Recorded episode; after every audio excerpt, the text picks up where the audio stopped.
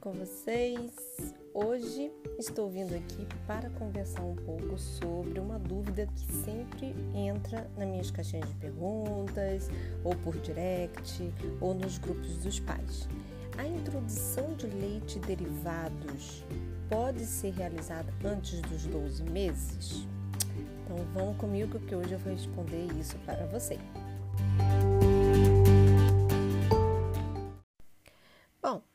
Necessidade de cálcio é, nos seis primeiros meses até os 12 meses, ela é suprida completamente pelo leite materno ou fórmula infantil. A quantidade de cálcio até o primeiro ano de vida fica em torno de 300 miligramas de cálcio. É uma quantidade muito pequena, onde o leite materno e a fórmula, que é o leite de vaca modificado, supre essa necessidade sem a menor necessidade de inserir outro leite de vaca ou seus derivados nesse período. Mas quando pensamos na janela imunológica, que seria uma janela de oportunidade que fica entre 6 a 12 meses para a gente introduzir alimentos que têm um potencial alergênico, Entende-se que o leite de vaca e seus derivados, o leite de vaca propriamente dito, ele deve ser então introduzido nesse período. Isso mudou, isso já vem acontecendo há anos em outros países que não têm essa mesma filosofia do Brasil. E aqui no Brasil, isso já foi um pouco modificado. Agora, em 2000, final de 2019, juntamente com a publicação do novo Guia Alimentar do Ministério da Saúde. Então, ele passou a incluir os leites e derivados, o leite de vaca e os derivados, dentro desse período de 6 a 12 meses. Só que vale a pena ressaltar que, se o bebê já toma a fórmula infantil, essa exposição a proteína do leite de vaca já acontece, porque a fórmula infantil é a base de leite de vaca, modificado, certo? É modificado, mas ele já tem ali a caseína, a lactoalbumina, a lactoglobulina, que são as proteínas com potencial alergênico diferente do leite materno. Então, teoricamente, na prática, não existe a necessidade de ser incluído mais o leite de vaca, creme de leite, manteiga ou iogurte na dieta do bebê de 6 a 12 meses que faz uso de fórmula infantil. Não precisamos nos preocupar com isso, porque bebê que faz alergia à proteína do leite de vaca, ele já faz já no início da sua vida, nos primeiros primeiro mês, segundo mês, ele já mostra sinais que serão um bebê alérgico à proteína do leite de vaca com a fórmula. Então a gente não precisaria expor esse bebê a mais outro tipo de proteína, fonte de leite de vaca e seus derivados.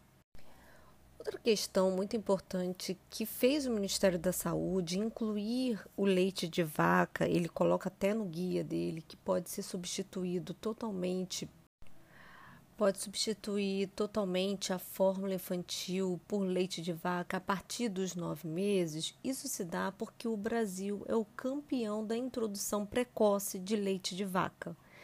Quem aqui nunca ouviu falar de dar mingau engrossado para um bebê recém-nascido, ou então colocar um leite modificado, né, ralo, engrossado com amido de milho dentro de uma mamadeira? Então, em algumas classes sociais, a prática da introdução do leite de vaca como principal alimento do bebê e não fórmula, por conta de custo, inclusive, a gente tem que levar isso em consideração é praticamente comum. Então, para que a gente evite danos, veja bem, ele fala de danos à saúde ao bebê, ele recomenda que essa modificação do padrão da, da bebida láctea, que seria, no caso, ao invés de dar fórmula, passar para o leite de vaca, o dano a partir dos nove meses à saúde é menor. Então, por isso que ele coloca isso. Então, para quem faz uso e tem possibilidades financeiras de manter a fórmula infantil até um ano ou dois anos, assim deve continuar.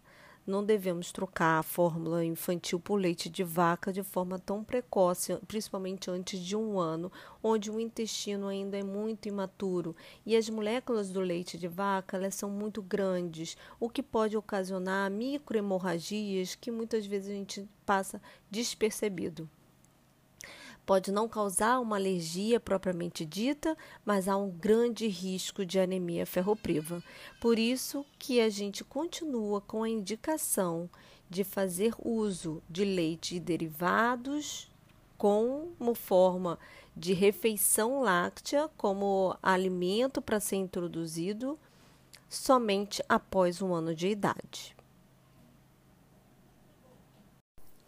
Agora, para bebês que estão em leite materno, talvez essa exposição entre os 6 a 12 meses é, pelo leite de vaca pode ser interessante. E qual seria a forma melhor para introduzir? Então, quando a gente fala de introdução de leite de vaca e seus derivados, poderia ser um leite puro integral dentro de uma preparação. Exemplo, um purê de batata, uma panquequinha, um sorvetinho que você faça caseiro com frutas, um mingau. Então são exemplos que você pode introduzir em pequena quantidade e ao mesmo tempo muitas vezes vai ao fogo. Isso já facilita na modificação molecular da própria proteína do leite de vaca. E ao mesmo tempo eu estou expondo essa criança para ver se ela vai fazer algum tipo de alergia ou não. Então, essa seria a melhor forma. Outras também que a gente pode introduzir, mas são mais fonte de gordura do que proteína. proteína e lactose têm uma, uma quantidade muito residual, seria o creme de leite ou a manteiga, que também pode ser incluída também em pequenas quantidades e dentro de preparações. Ele só será utilizado como base de alguma preparação maior ou como uma refeição de lanches, por exemplo, somente a partir dos 12 meses. Isso se deve principalmente pela a quantidade de necessidade de cálcio que aumenta de 300, 250, 300 para 700, 700 miligramas, principalmente se seu filho ganhou um marco importante que é o andar.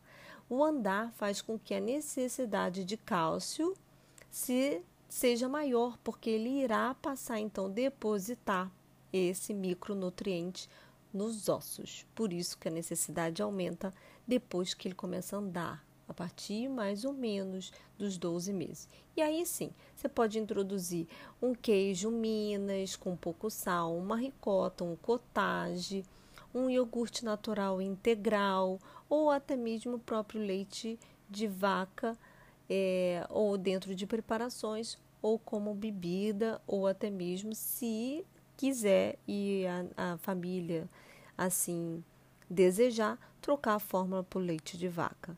Mas isso somente depois dos 12 meses, mais detalhadamente após o marco do andar.